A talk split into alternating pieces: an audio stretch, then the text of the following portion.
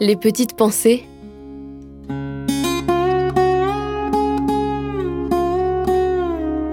Terroir, héritage et savoir-faire.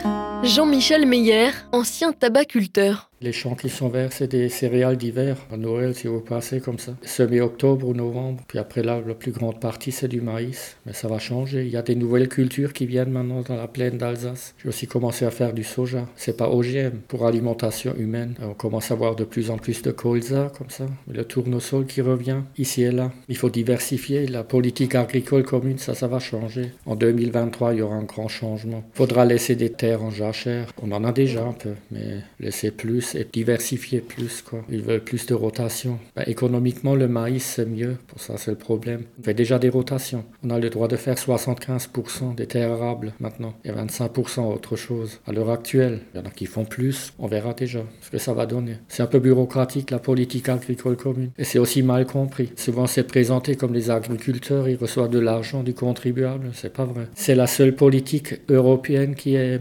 européanisée, je veux dire, la PAC. Sinon, il n'y a rien. C'est que l'agriculture l'agriculture qui est comme ça. Et c'est une compensation prix quoi, par rapport aux États-Unis, aux grands producteurs qui, soutiennent leur agriculture, contrairement à ici.